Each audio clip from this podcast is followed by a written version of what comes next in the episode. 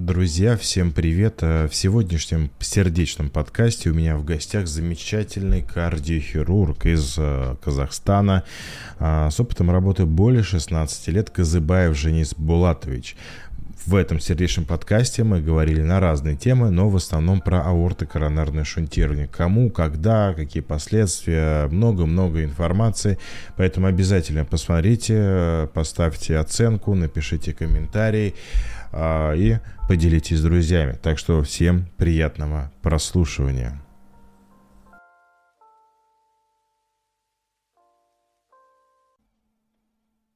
Обрезается грудина. Ну, есть также альтернатива, можно делать через боковую торакотомию, э, так называемый мидкап, то есть мини-инвазивное вмешательство.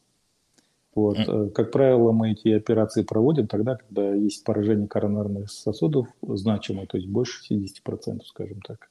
И э, когда поражены там несколько, либо один сосуд, ну, это уже в зависимости от а, ситуации. Угу. А, то есть э, всегда, всегда ли шунты, так скажем, э, берут из нижних конечностей? Часто меня а, такой вопрос да. спрашивают. Ну, как правило, стандартно, так как э, основной контингент наших пациентов – это люди старше 60-70 лет, поэтому как бы стандартно берут аутовены с нижних конечностей, но как бы мы практикуем и такую ситуацию, если, скажем, пациент более молодого возраста, там, скажем, моложе 60 лет, то можно сделать и аутортериальное шунтирование. То есть берется э, две внутренние грудные артерии, которые проходят под грудиной справа и слева, и если нужно шунтировать третий сосуд, то можно взять и лучевую артерию, а, в зависимости от того, человек правша или левша, с левой или правой руки, и в зависимости от того, где проводилась коронография. То есть если коронография проводилась на правой лучевой артерии, то, соответственно, мы идем на левую лучевую артерию – и еще один немаловажный нюанс, конечно, перед тем, как взять а, артерию с руки, мы всегда проверяем на сомкнутость ладонных дуг, потому что на руке проходят две артерии, лучевая и локтевая. Если на ладони они смыкаются, то тогда безболезненно можно взять одну артерию, то есть вторая артерия, она будет восполнять функцию той, той артерии, которую мы взяли. Если же, к примеру, а, лучевая артерия и локтевая между собой не смыкаются, то, конечно, такую артерию брать нежелательно, не нужно – а, ну, тогда мы уже там как бы немножко из своих хитростей, как можно, скажем, двумя внутренними грудными артериями зашунтировать там три сосуда там, в виде секвенции, там, прыгающего анастомоза и так далее, и так далее. Uh-huh. И э, еще один такой э, как бы особенность. Э, правую внутригрудную артерию мы стараемся брать тогда, когда, скажем, нет других каких-то а, сопутствующие заболевания пациента. Если, к примеру, не ожирение третьей степени, то, конечно, а, идти на биомарное, это называется биомарное коронарное шунтирование, нежелательно. Почему? Потому что потом мы обрекаем а, и пациента, и себя на возможное осложнение в виде того, что грудина может нормально не зажить. Либо если у пациента, скажем, есть декомпенсированный сахарный диабет. Тоже как бы это относительные противопоказания, не абсолютные. Тем не менее, все эти нюансы надо учитывать. Угу.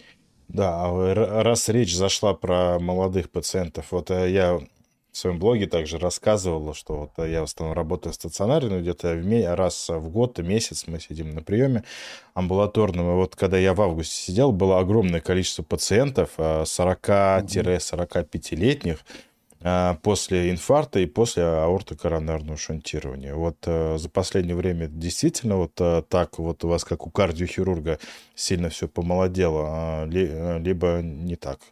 То есть часто сейчас молодые встречаются? Да, контингент молодых пациентов, к сожалению, с каждым годом увеличивается. В процентном соотношении, конечно, затрудняюсь сказать, но если, к примеру, скажем, лет пять назад основной контингент пациентов, скажем, процентов 90, это были люди старше 60-65 лет, то сейчас этот процент все больше и больше уменьшается. Да, конечно, превалирующее большинство пациентов все еще, скажем, люди Э, старше 60, но уже чаще встречаются и 50, и 45, как вы правильно сказали, да. Угу. Я это связываю, возможно, все-таки, может быть, это с перенесенным э, у вас пандемией, с ковидом, возможно, я не знаю, с чем это связать. Может быть, стресса стало больше в нашей жизни, потому что это тоже немаловажный фактор, который приводит к развитию ишемической угу. болезни сердца. Ну, возможно, трудно угу. сказать. Угу. Либо, либо качество питания как-то угу. поменялось, наверное, ну, тоже. Я, я как кардиолог думаю, что все вместе. Тут что-то. Ну да, да, совокупно это понятно, это мультифакторная там, причина, там не одна причина приводит к этому. Угу. Вот. Ну да, я, мы отмечаем, что молодеет, как мы говорим, ишемическая угу. болезнь сердца, она молодеет. Угу. Да, я к тому это спрашиваю, к тому это говорю, потому что когда ко мне приходят на консультации, на онлайн и офлайн консультации, мне часто говорят, вот э, мне всего лишь там 40-45 лет, э, я не буду там пить те же ваши самые угу. статины и так далее. А, поэтому и в большинстве людей же, особенно мужчин, их же практически ничего не беспокоило вот э, до этой ситуации, пока не попадут, пока инфаркт не случится. Да, у нас такая же проблема в Казахстане, то есть э, люди приходят и как бы такая психологическая проблема, то, что они не верят в свою, скажем, заболевание не до конца, да, и э, как бы у них такой психологический зажим, что как я здоровый, там всю жизнь был, там бегал, там прыгал mm-hmm. и так далее, а тут вы мне говорите, нужна операция, там еще что-то, еще что-то. Да, конечно, такой психологический шок у пациентов присутствует, mm, к сожалению. Как, как факт отрицания. Да, факт отрицания болезней, mm. и, соответственно, они как бы в штыки все воспринимают пер, первоначально. Mm. Вот. Тем более, если симптоматика, скажем, мало выраженная, то эти пациенты, конечно, их потом скажем, переубедить достаточно тяжело. Угу. У меня, если, так скажем, про молодых еще сказать, у меня, наверное, самый молодой был, 27 а, лет, которому предложили аортокоронарное шунтирование, но у него было очень тяжелое наследственная гиперхолестеринемия, очень тяжелая, то есть э, ну, он сам отказался, там много-много стентов поставили, и, соответственно, лечится на вот этих ингибиторах PCSK9, инъекционных, mm-hmm. плюс статины. Вот, mm-hmm. Поэтому сейчас а, всегда говорю, что такая вот граница возраста очень сильно размыта, очень сильно. Да. Вот. И раньше тоже, если считалось, что больше болеют, э, скажем, представители мужского пола, то сейчас тоже эта граница размывается. Э, у нас как бы сейчас 50 на 50, что женщины одинаково болеют, э, что, что мужчины. Сейчас такого нет, такой градации, что угу. болеют больше мужчин, к сожалению. Угу. А, тоже один из самых частых вопросов. Мне сделали аортокоронарное шунтирование. Нужно ли мне проверять шунты, шунтографию делать или не трогать, пока не забеспокоит?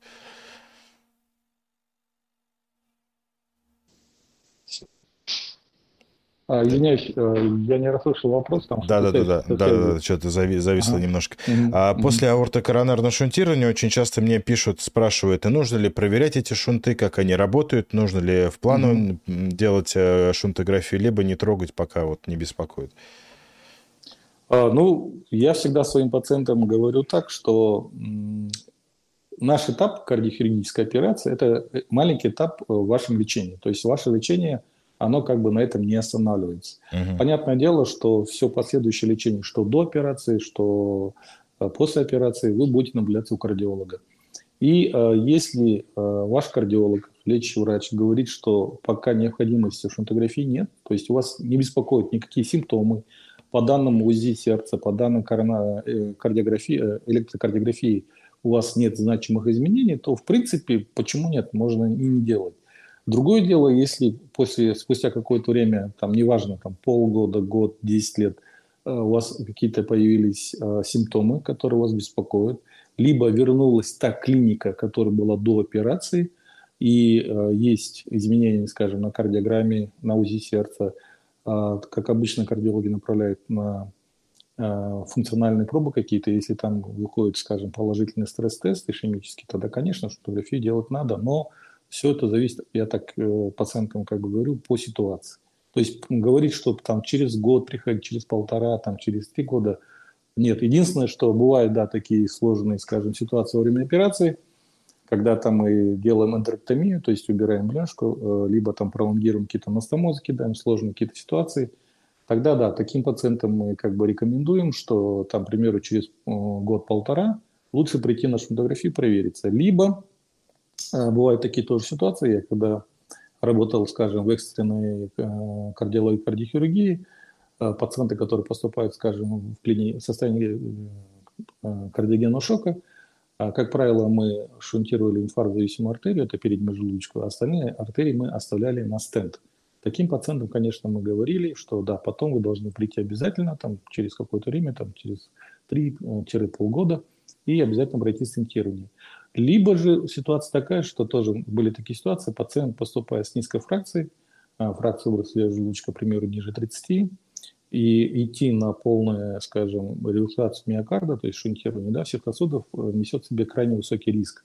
И, как правило, мы шунтируем а, а, как э, тот сосуд, который необходим. Вот обычно мы таких пациентов отправляем на сцинтиграфию миокарда, то есть проверяем нашу дееспособность миокарда. Вот э, в начале этого года был у нас такой пациент, он пришел к нам с фракцией 22 левого желудочка, достаточно молодой, 58 или 56 лет, точно уже не помню. И мы отправили на сцинтиграфию. По данным сцинтиграфии нам сказали, что нужно шунтировать переднюю желудочную артерию и правую коронарную. А бороться с загибающей артерией сказали, смысла нет, потому что там хороший убес был по задней стенке. И мы эту операцию провели, и пациент, э, скажем, с э, чуть выросшей фракцией выросшей желудочка, там пределов 30-32 был, он выписался у нас. Ну, тоже мы ему рекомендовали потом все-таки огибающую артерию поставить стенд – Э, сделать шунтографию на предмет чего, может быть, все-таки там есть коллатеральная артерия, может быть, хотя нам сказали, что там рубец по нижней стенке, там как бы ловить особо, вернее, по задней стенке, что там ловить особо нечего, но тем не менее. То есть такие ситуации бывают, когда мы рекомендуем, что шунтографию нужно пройти. А в обычной, если там, скажем, стандартной операции, э, то все зависит, скажем, от клиники, от каких-то изменений по инструментальным данным. Угу. А, да. Спрашивают, а женщины также переносят шунтирование, как и мужчины? Есть ли разница в результатах? Э, ну, если брать чисто с хирургической точки зрения, то, э, как правило, больших различий нет. Единственное, что различий бывает, что у женщин сосуды, скажем, более тоньше, ну, которые мы берем на шунтирование, к примеру, выделяем амарную артерию, внутреннюю грудную артерию, да, слева, она может быть чуть тоньше, чем у мужчин. Сосуды коронарные могут быть, скажем так, чуть нежнее.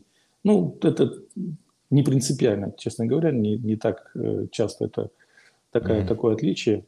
А так техника шунтирования, что у мужчин, что у женщин, ну, практически не отличается. Абсолютно там таких больших различий нет. Угу, угу. Да, то есть в основном реабилитация и прогноз человека зависит э, что человек будет делать после э, операции, потому да, что конечно неоднократно, даже вот и на последних эфирах э, получаю сообщение, доктор, у меня было шунтирование там пару лет назад, меня ничего не беспокоит, у меня все хорошо, я отменил лекарства, потому что я себя хорошо чувствую. Хорошо я вот чувствую, так... да, да. Да, я такие сообщения получаю, у меня просто волосы во всех местах дыбом становятся, я регулярно получаю эти сообщения, плюс э, там масло в огонь определенное mm. определенные товарищи подливают. Э, поэтому это, конечно, становится да, это, страшно. Это большая проблема, на самом деле. У нас тоже в Казахстане такое существует.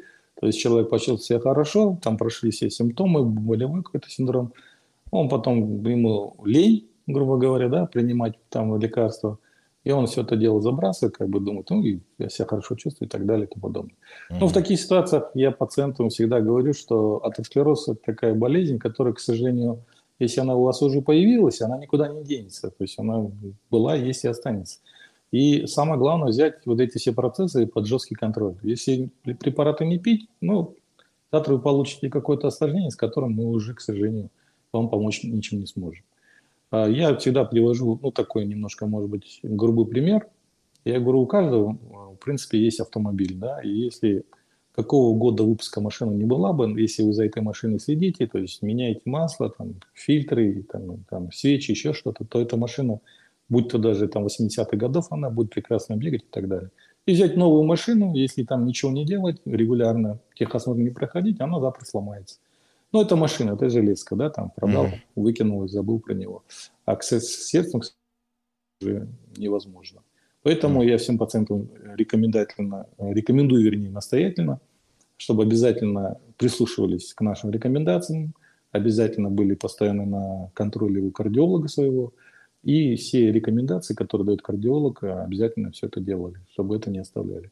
Угу. Да, а, это да. А, так, а, значит, у меня было два инфаркта, дважды стентировано. Последняя коронарография показала сужение до 70%. Предложили шунтирование. Очень опасаюсь, надо ли делать. Ну, здесь, конечно, надо смотреть э, саму коронарографию, чтобы определяться, да, что, как, почему, э, где стоят стенты, где э, находится стеноз. Mm-hmm. Да, альтернатива всегда должна быть. И я понимаю пациента психологически, если ну, тяжело ложиться под нож, грубо говоря, но если специалисты посмотрели и рекомендуют шунтирование, то ну, почему нет? Ну, тут здесь, конечно, надо в каждом случае это индивидуально смотреть mm-hmm. ситуацию. Стентирование хороший метод, я всем пациентам говорю, да, если как бы альтернатива такая, что не делать шунтирование, можно поставить стенд, то почему нет? То есть я не такой там кардиохирург, который всех давайте резать, а, но если уже показания больше все-таки в пользу шунтирования, нежели стентирования, ну, тогда надо просто с пациентом разговаривать, объяснять. Угу. Но всем пациентам всегда говорю, что выбор всегда за вами. Угу. Как бы есть прекрасный метод как стентирование, есть прекрасный метод как шунтирование, выбор за вами. Просто нам нужно оценить все плюсы и минусы данной ситуации вашей, да, и что лучше, что хуже будет для вас в удаленный период, угу. скажем так. Угу. Так, а есть экстренное шунтирование? Конечно, да, есть. И я вот, как я уже до этого говорил, я работал в ургентной клинике uh-huh. э, буквально лет шесть назад. И я пять лет там проработал. Да, экстренное АКШ у нас было, когда, к примеру, пациент поступает, э, стволовое поражение левой коронарной артерии, там критическое, к примеру, поражение. Э, и если, скажем, есть такое, как э, вы знаете, золотое окно, то есть от момента индексного события, то есть возникновения инфаркта, не прошло там скажем, часа два-три или там, ну, до 6 часов допускается, да, то почему нет? Можно, mm-hmm. да, делали экстренное шунтирование. Иногда бывало экстренное шунтирование, ребята шли на стентирование, ну, и там получалось, может быть, там тромбоз стент восходящий, да, шел, либо там э, диссекция стенки сосуда, тоже такое бывало, такие осложнения. И экстренно нас вызывали кардиохирургов э, в ангиооперационной, и мы шли на экстренное шунтирование. Да, было не так часто, как плановое, но да, были, бывали ситуации такие. Угу. Так, спрашивают э, вопрос, в каких случаях назначается один антиагрегантный препарат после шунтирования? Ага. Ну, как правило, мы всегда назначаем один антиагрегант. Если стандартная, скажем, ситуация, стандартная операция, это ацетилсалициловую кислоту, вот, э, и двойную антигрегантную терапию, либо антигрегант плюс антикоагулянт мы назначаем тогда, когда э, какие-то есть э, сопутствующие, скажем, э, скажем, вещи. Да? К примеру, мы делали не только шунтирование, например, делали какую-то клапан-склоняющую операцию. Как правило, часто бывает после инфарктных пациентов, у которых фракция снижается, у них возникает митральная регургитация на митральном клапане – и иногда приходится, кроме шунтирования, еще идти на клапан сохраняющую операцию, на пластику митрального, либо протезин митрального клапана. В таких ситуациях э, мы назначаем, кроме антиагрегантов антикоагулянт, ну, как правило, это варфарин, э, либо, либо другой антикоагулянт, если там, к примеру, э, э, мы не протезировали, а клапан сохраняли. Ну, все, опять же, это все очень индивидуально. Вообще мне нравится очень сильная комбинация ацетилсалициловая кислота плюс варфарин. А, как бы такое, я наблюдал несколько таких пациентов длительное время, которые пили эти препараты, и потом где-то а, через некоторое время, там лет через 5-6 мы делали шунтографию, их сосуды прекрасно работали. А, двойную антигреган-терапию, как правило, мы назначаем тогда, у которых пациентов ранее было стентирование, либо предстоит стентирование, да, кроме шунтирования, да, такую терапию тоже назначаем. Ну, все индивидуально, конечно, тут уже все зависит от ситуации. Угу. Так, у меня после АКШ четырехсосудистого отнялась рука левая. Почти 6-8 месяцев не работала, только эспандером исправил. Стала работать, до сих пор не имеет. Сам просил выдернуть из груди шунт. Ну, здесь, конечно, тяжело судить, э, что было изначально. Э, возможно, либо какая-то проблема была со стороны подключичной артерии, да, плечевой артерии, возможно, и там может быть какой-то тромбоз шел, и если взяли левую внутреннюю грудную артерию, то может быть там прекратился коллатеральный кровоток, может быть с этим связано. Либо была какая-то проблема со стороны неврологии. Тут уже трудно сказать, э, из-за чего все это произошло. То, что рука потихонечку восстановилась, ну, это хорошо, конечно. Но угу. это надо смотреть. Это, как бы, не зная предыстории, тяжело что-то говорить угу. в данной ситуации. А, так, э, правда ли, что бляшки не откладываются в венах, а в артериях, да? И правда ли, что давление вены меньше держит, чем артерии? Ну, насчет бляшек в венах, честно говоря, наверное, соглашусь, чтобы бляшки в венах садились. Ну, честно говоря, затрудняюсь даже ответить. Ну, вены, которые нативные мы берем с нижней конечности, там только может быть либо флебит какой-то, либо варикоз. Вот. Ну, тромбоз, понятное дело.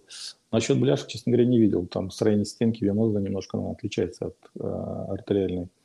А по поводу того, что вены а, могут потом закрыться в послеоперационном периоде, да, могут.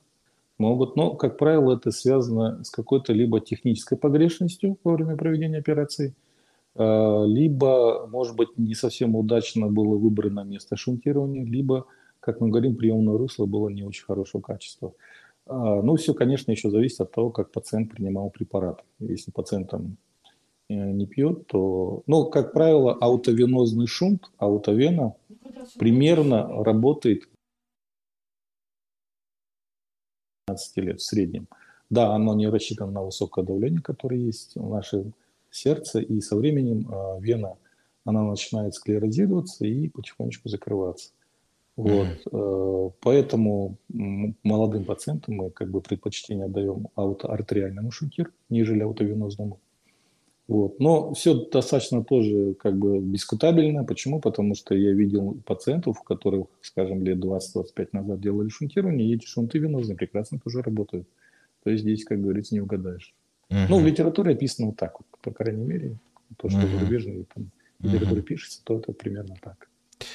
Спрашивают, расскажите об использовании микроскопа во время шунтирования. А, мы используем не микроскоп, мы используем а, оптику. У нас идет, как правило, либо 2,5, 3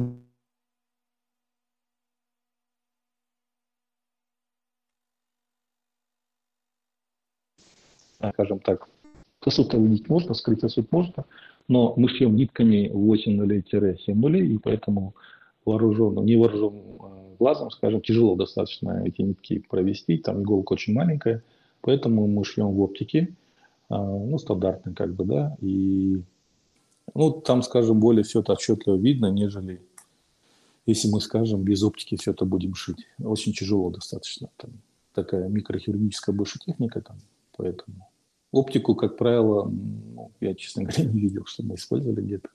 Угу. Угу. Так, а, еще что хотел спросить. Вот когда у меня был эфир с флебологом а, Кочеряном Арсеном Сергеевичем, я задал mm-hmm. вот вопрос а, касаемо отеков а, после того, как берут а, вены для шунтирования. То есть у кого-то они есть, у кого-то mm-hmm. отеки появляются, нет. Как а, доктор флеболог, хотя он в прошлом тоже сердечно-сосудистый хирург, он сказал, что все зависит от метода забора этих вен. А... Да, это тоже, да, имеет немаловажное значение, но, как правило, стандартно, рутинно – пациент, который мы э, собираемся брать аутовену э, с нижней конечности, мы э, обязательном порядке делаем ультразвуковой доплер сосудов нижней конечности, то есть проверяем проходимость глубоких вен, то есть если мы берем большую подкожную вену, то, как правило, потом вена отток идет по глубоким венам. И проверяем, нет ли там тромбозов, либитов, насколько состоятельны, состоятельно остеальные клапаны, нет ли варикозов и так далее. То есть можно ли взять эту большую подкожную вену, например, справа или с левой нижней конечности. Вот. И э, да, я согласен со своим коллегой, что тоже зависит очень много от техники взятия вены. И ну, у некоторых пациентов, да, бывает какая-то отечность э, нижней конечности, там, с той ноги, с которой мы брали вену. Ну, как правило, мы рекомендуем либо компрессионные чулки после операции носить, если нет поражений, скажем, артерий да, сопутствующих, э, либо эластичное бинтование. Ну, как правило, эти процессы потом э, через некоторое время не проходят. Угу. А, так, прошла коронарография. В результате межжелудочковой артерии 50%, тип стеноза B1, бифуркация. Сказали, стенд ставит при 75. Ну, здесь скажем, процентное соотношение, наверное, не совсем корректно говорить, да, 50, там, 60, 75 процентов. Здесь все зависит от, во-первых, э, степени кровотока, то есть тиме 1, тиме 2, тиме 3. Если кровоток достаточный, там, тиме 3, и вот эта бляшка, она не циркулярная, да, а там в пристеночке расположена, то можно, да, на медикаментозной терапии пока походить, обязательно попить статины, ну, другую терапию, коррекция там, холестерина, коррекция артериального давления, там, других каких-то сопутствующих заболеваний, если есть. А, ну, процент поражения, конечно, там 60-70. Если есть ультразвуковое исследование сосуда, да, коронарное, тогда да, там уже можно четко сказать. Там даже иногда бывает при 50 с чем-то, с костиком процентов идут ребята, ангиохирурги, э, вернее, интервенционные кардиологи на стентирование, э, потому что например, циркулярная расположенная бляшка, она может в какой-то момент э, закрыть полностью весь просвет сосуда, либо там, как они говорят, там есть нестабильная бляшка, то здесь уже процент такое условное достаточно обозначение. Вот. Но опять же, все это в совокупности, если клиника какая-то, если человек даже на 50% чувствует какую-то клинику, ну, тогда надо уже все в индивидуальном порядке решать, что, как дальше делать. Угу. А, так, а, после стентирования назначили аспирин, а не элеквис. Почему? Ну, элеквис вообще-то назначается, когда имеется фибрилляция предсердия, угу. а не когда провели там стентирование или шунтирование. Антикоагулянт э, не назначается в таких ситуациях, если нет фибрилляции предсердия. Если была бы фибрилляция, тогда такая вот ситуация. Да. А, так, а, что нужно проверять после шунтирования? Как часто иногда болит сердце фракции 55? Ну, фракция хорошая, что проверить? Липиды профиля, значит, э, биохимию, общий анализ крови. Ну, все, все стандартно. То есть, ну и УЗИ сердца. Да. Проверять э, функциональное состояние сердца, в том числе фракцию выброса.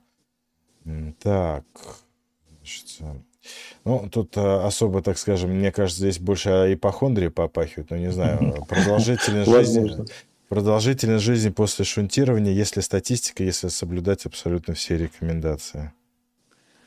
А, ну, тут тоже я пациенты, когда у меня спрашивают, а вот ну, насколько там продолжительность жизни увеличится, я всегда пациентам отвечаю так. Наша основная цель шунтирования, э, арт шунтирования, это, во-первых, снизить, либо попытаться полностью убрать риск инфаркта, развития да, повторного, что вас больше не беспокоило. Второе, как бы наша задача, это улучшить качество вашей жизни.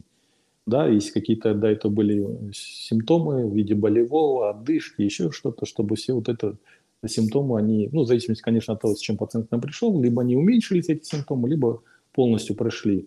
Насчет продолжительной жизни, ну, здесь я всегда говорю, я не Господь Бог, я не могу сказать, сколько вы проживете. Но угу. при соблюдении всех рекомендаций, четко мы, как бы, да, то шанс, скажем, дожить до глубокой старости, там, скажем, даже, может, до 100 лет, ну, шанс его достаточно хороший. Угу. Отвечаю всегда и обычно стандартно вот так вот. Угу. Ну да, тоже часто спрашивают насчет того, сколько мне жить осталось, сколько я проживу с этим или с тем. А, вот поэтому а здесь очень много... Сердечно-сосудистые э, заболевания – это очень многофакторное заболевание, то есть полностью в факторе да. риска, конечно, не получится исключить. Вы стремимся к этому, но, к сожалению, а, факторов риска огромное количество. А, вот. Эм, э, так, э, значит, после перикарда началась фибрилляция, прописали ксарелта, иногда случается экстристолит, пить ксарелта. Ну, это сложно сказать, мне нужно просто высчитать ваш тромбоэмболический риск. А, поэтому а, вам отвечаю, Вячеслав, который пишет э, в комментариях, у меня целых два вебинара на эту тему, особенно фибрилляция предсердий, как избежать инсульта. Посмотрите этот вебинар, значит, вы все поймете. Так, мостик с сужением просвета в данном случае проводит шунтирование или стентирование. Ну, а эти мостики миокардиальные, это вообще такая тема непонятная. Да, так. Да. это да, тоже очень, честно говоря, я не очень люблю вот эти мышечные мостики. А, однозначно стентировать здесь не стоит, потому что это как бы извне на сосуд давит, да, эта мышца, и она может раздавить, грубо говоря, этот стенд.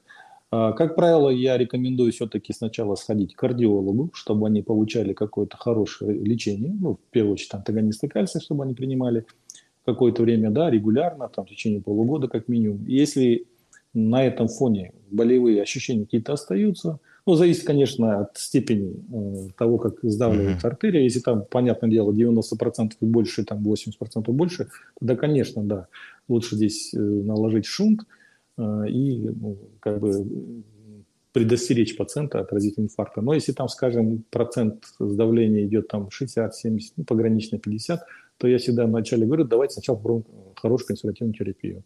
То есть лечение у кардиолога основное.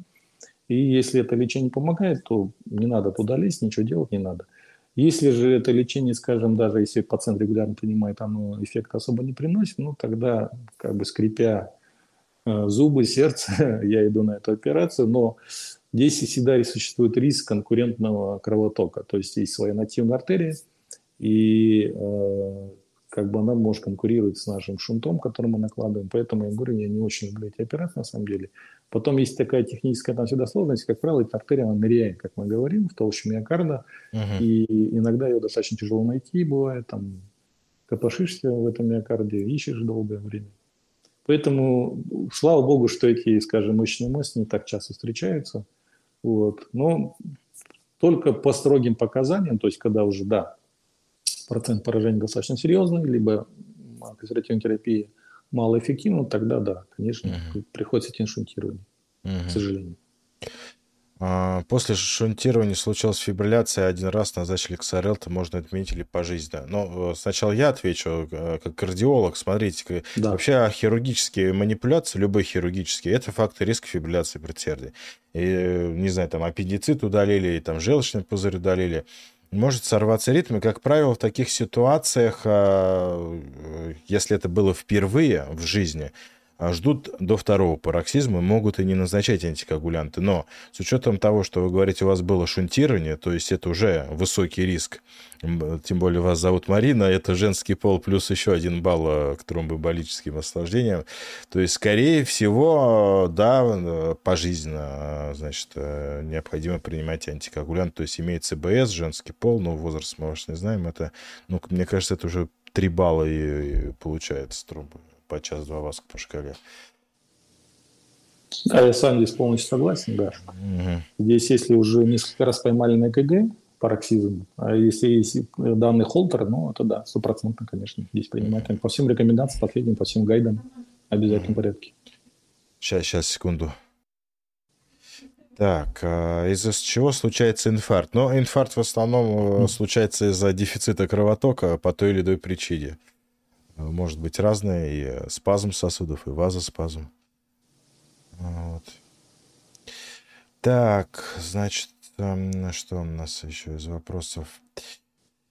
А, также неоднократно спрашивают, когда выбирает стентирование, а когда выбирает шунтирование. Это очень частый вопрос э, поступает. Да, да, это такая вечное, наверное, противостояние интервенционных кардиологов и кардиохирургов, что лучше э, шунтирование сделать или лучше сделать стентирование.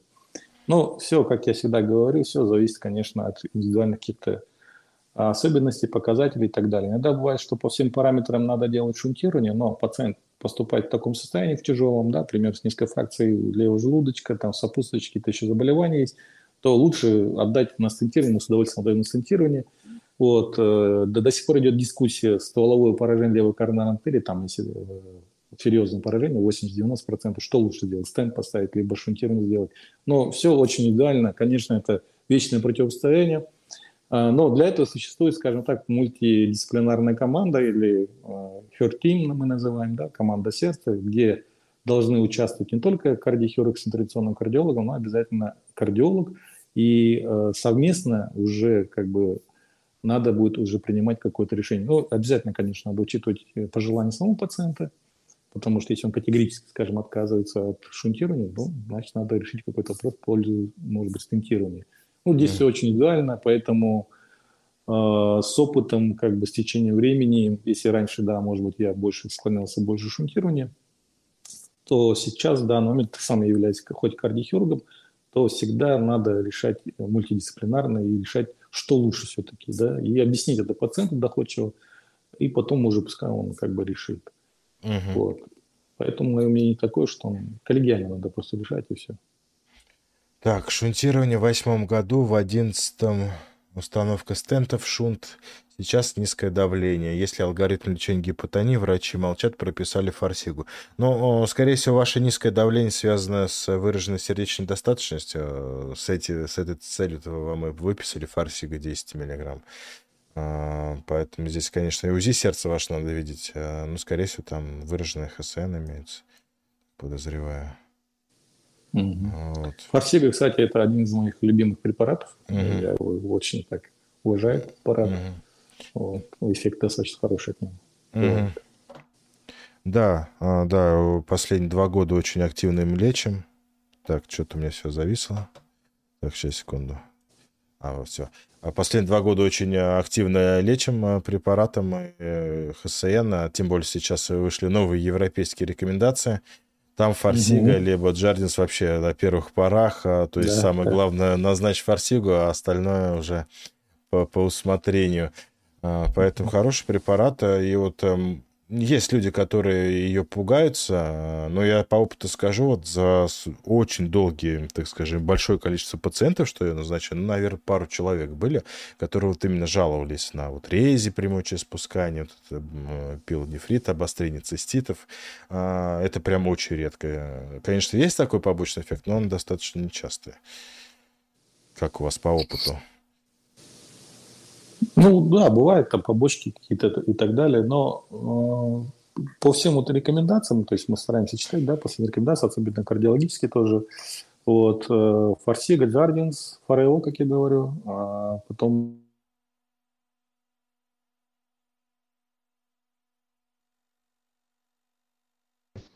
И даже если у них фракция, скажем, клинические по данному не поднимается, но отмечается улучшение именно качества жизни почему-то вот именно на приеме Юпери. Вернее, не почему-то, там понятно механизм. Вот. Но, тем не менее, как бы вот Юпери один из моих таких тоже достаточно любимых препаратов, которых, если там по необходимости надо, то я рекомендую. Uh-huh. Да, у нас в Казахстане он уже вошел э, как бы в обязательный перечень препаратов, которые необходимо пациенту давать из ХСН и так далее, и так далее. К сожалению, не во всех поликлиниках он у нас есть по бесплатке, и пациенты вынуждены покупать. Цена достаточно такая ну, скажем, невысокая, но такая по, по, по карману может ударить достаточно очень сильно, потому uh-huh. что длительное время принимать надо препараты и так далее. У нас, кстати, такая же ситуация. То есть э, этот, э, фарсига дают бесплатно практически многим, а Юперию не везде, но есть, так скажем, в определенных местах. Ну, у нас это... система здравоохранения, получается, у нас они схожи. Ага. Ну, такая ситуация, да. Угу. А, так, я принимаю варфарин много лет, 17, а, много лет 17. По поводу механического протеза мерцательной аритмии, можно ли заменить на другой препарат? К сожалению, по всем рекомендациям он только варфарин. По всем, по всем. Uh-huh. У меня периодически находятся люди, которые принимают маркумар, по-моему, называется. Ну, это, да, наверное, скорее всего, когда при какой-то непереносимости либо аллергии uh-huh. на варфарин, тогда да. Угу. Вынуждены мы можем идти. А так по всем рекомендациям, по, вот сколько лет я смотрю все эти рекомендации, там только варфарин. Угу. Больше другого никаких препаратов даже не рассматриваю. Пару лет назад были исследования, в которых хотели ксарелта сопоставить mm-hmm. варфарину при механических клапанах, но, как я понял, там это не завершилось успехом. Если бы завершилось, то сейчас бы везде об этом писали, да. говорили да. И, и так далее. Поэтому э, часто спрашиваете, почему? Потому что при механическом э, протезе нет доказательной эффективности в эффективности именно тромбоза в, в сравнении с варфарином. А, вот, поэтому да. сейчас варфарин... И единственное, там можно заменить на гепарин, но это четыре раза в день колоть себе гепарин подкожно, ну и как контролировать АЧТВ, там, скажем. Да нет. Достаточно, это, достаточно это технически очень сложно. Ну, не да. каждый пациент надо согласиться, скажем так. Ну да, вот. тут монот, э, монот э, да. контролировать порой очень сложно. Mm-hmm. И вот эти вот все коагулочеки, они э, не всем по карману, к сожалению. Да. Так, конечно, очень хороший аппарат. Дорого стоит, и тест-полоски не дешевые, а так идея хорошая, жалко, что не так доступна. А, вот. Так, так, так, так. А, а, ну, дуге аорты стоит биопротез, ниже стента графт, расслоение аорты продолжается в брюшном отделе. Какой может быть прогноз? Опять операция? Ну, бывали у нас такие ситуации, когда расслоение аорты, там, смотря, конечно, вот есть классификация по Дебейке, в зависимости от того, где произошло, на каком уровне, да, э, классический тот, когда расслаивается синоартериальное вот это соединение аорты, первый тип так называемый, либо второй тип на уровне брахицефальных артерий, и нижний – это когда ниже уже, третий тип. Если э, там все зависит от того, во время операции зацепили ли они э, вот это перфоративное отверстие, да, то есть если его ушили, то в принципе ничего страшного там дальше не должно пойти. Там может быть расслоение а, аорты до этого было, если оно как бы осталось, то ничего страшного там нет. Если же это пошло после операции, то да, конечно, здесь вопрос возникает. А, значит, не нашли устье от этого а, расслоения. Но в таких ситуациях здесь, конечно, лучше поставить стенграфт. Ну, как бы, если риск есть, что там расслоение дальше идет, то вплоть до разрыва аорты, может быть, тогда, конечно, лучше пойти уже к сосудистым хирургам, и чтобы они поставили стенграфт. Но надо найти, конечно, вот устье, где произошло расслоение. То есть надо знать. Uh-huh. Вот. Uh-huh. Технические такие нюансы. А, очень пыткие и любопытные умы а, периодически меня спрашивают, а, а как вообще работает аппарат искусственного кровообращения? Ага. Ну, э, значит, смотрите, аппарат искусственного кровообращения, это он замещает функцию сердца легких во время проведения нашей операции. Для чего нам нужен этот аппарат? Мы, когда идем операцию, делаем операцию на открытом сердце, мы работаем на так называемом сухом сердце. Да? То есть мы как бы кровь все забираем с сердца в аппарат, то есть мы ставим канюли, такие трубочки, ну, я так просто народ, чтобы народ понял, объясняю. Как правило, отток идет у нас по полым венам, соответственно, мы либо ставим Э, конюлю в ушко правого предсердия, и, соответственно, ток идет по, этому, по этой конюле, уйдет в аппарат ПК из высокого обращения, там происходит его оксигенация, то есть насыщение кислородом, и потом э, ставим вторую конюлю в восходящую часть аорты, чтобы кровь э, шла в аорту и уходила в головной мозг и ну, другие органы, да, периферические. А, и, соответственно, когда вот этот аппарат из высокого обращения подключили, пережимаем аорту, то есть кросс, и э, вся кровь, она уйдет в аппарат, и, минуя сердце, идет э, восходящая часть аорты, то есть сердце, как мы говорим, на сухом сердце, основном сердце мы работаем. А более подробно объяснять сам принцип вот этого аппарата, ну, скажем так, такой достаточно он большой, громоздкий, механический такой аппарат, там, как правило, бывает Э, несколько центрифуг, 4 э, или 3, в зависимости от э, модификации аппарата, в котором, как я уже сказал, там система трубочек, конюль идет, и происходит насыщение кислородом и так далее.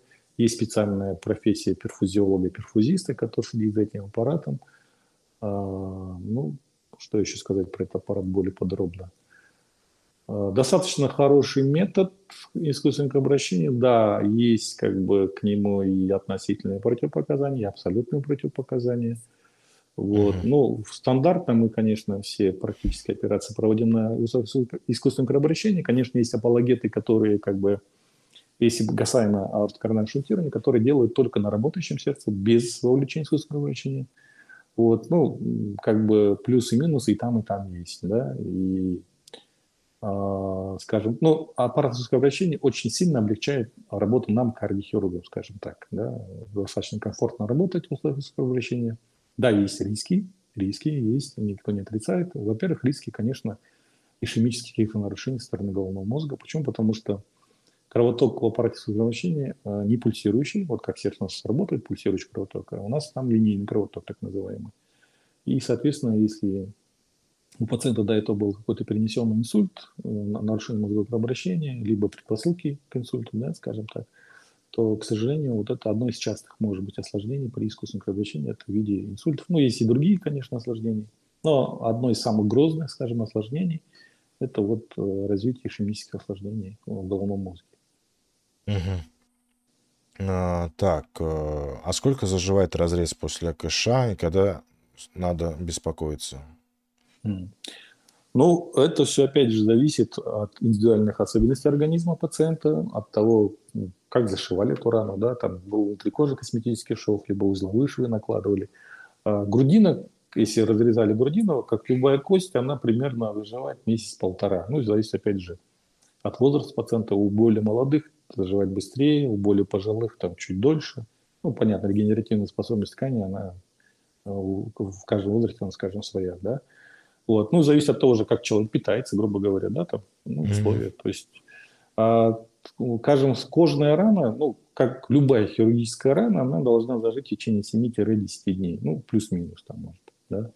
Вот. В зависимости, опять же, говорю, как, какой шов накладывали. Внутрикожно он заживает, скажем, чуть дольше, потому что там нитка длительного рассасывания. А если обычно узловые швы наложить, то обычно, как эти узловые швы, можно снять уже на 7-8 сутки, если рана спокойно зажила. Ну, примерно вот так вот. Mm-hmm. А грудина, я как сказал, месяц-полтора где-то будет заживать.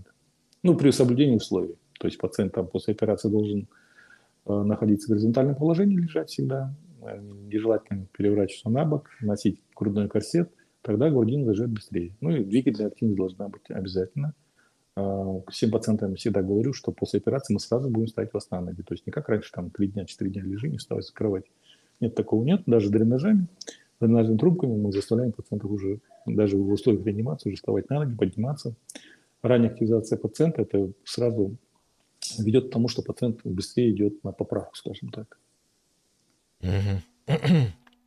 А, так, любители бани спрашивают после шунтирования, можно баню посещать?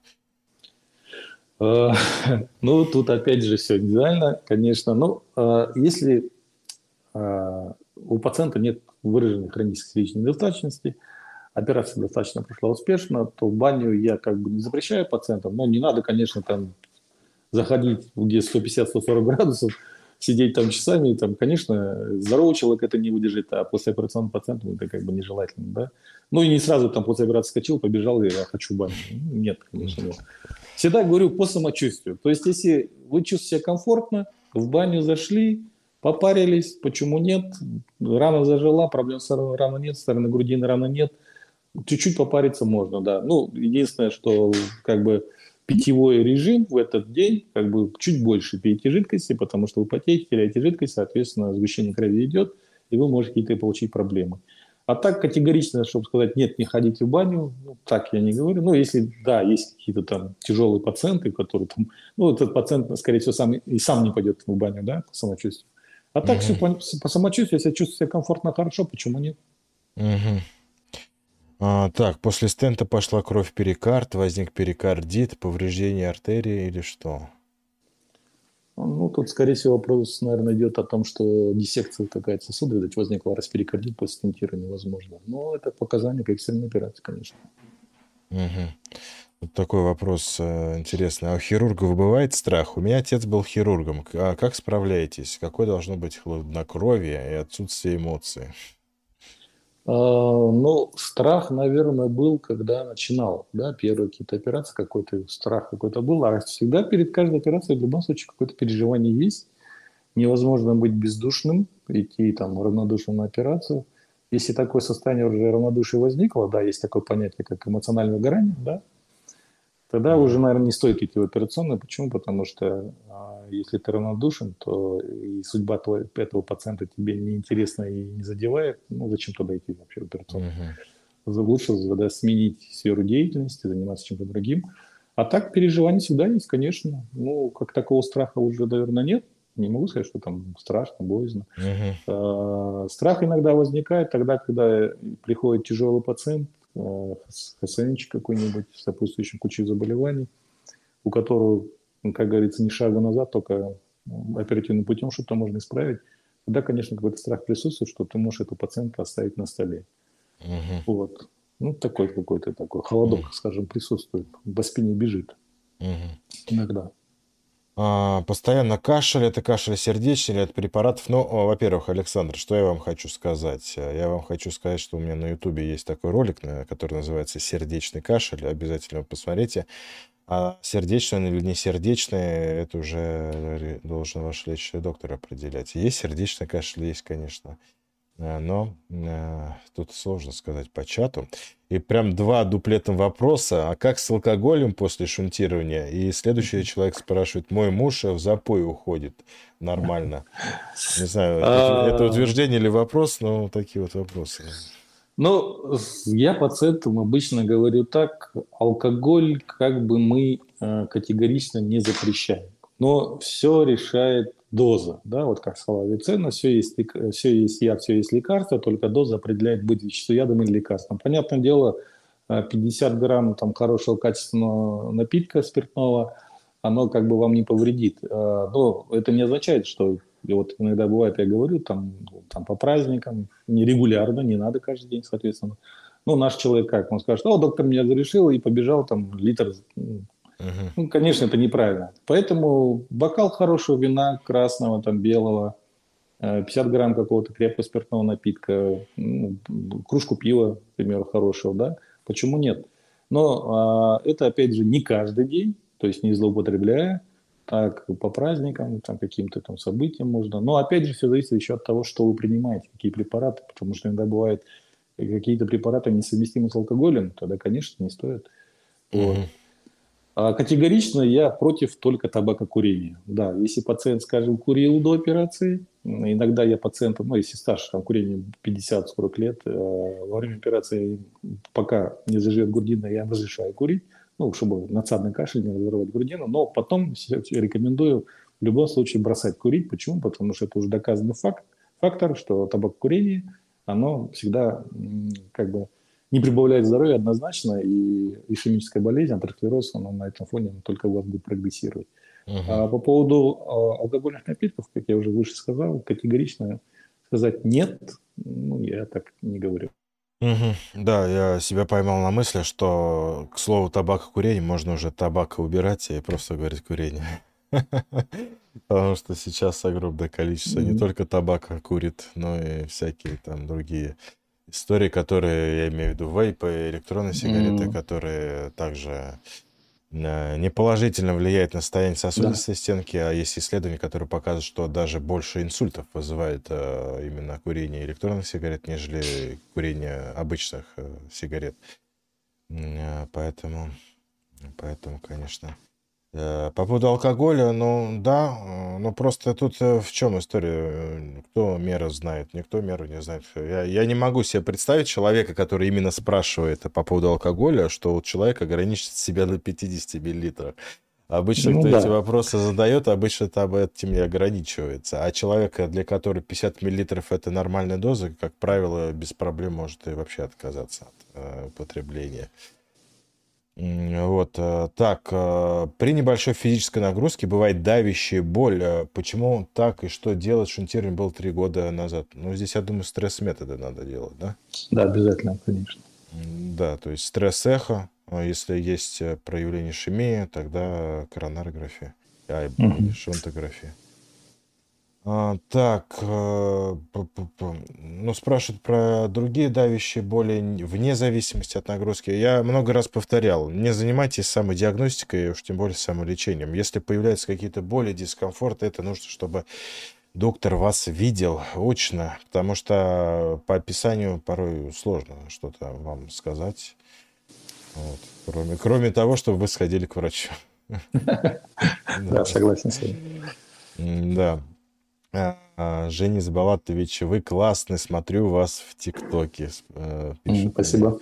А, кстати, многие написали, что очень, э, что очень рады, а, что у нас будет совместный эфир. Кстати говоря, оставлю ссылочки на доктора, на его Инстаграм.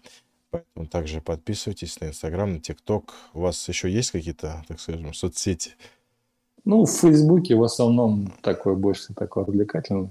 У меня привязка как бы Фейсбука к Инстаграму или в ТикТоку есть, потому что периодически там закидываются какие-то мои новые эти uh-huh. ролики и так далее. Но здесь большое спасибо я хочу сказать своему СНМщику, uh-huh. а, вот, тоже наш врач-коллега, а, который ведет а, Инстаграм мой и ТикТок.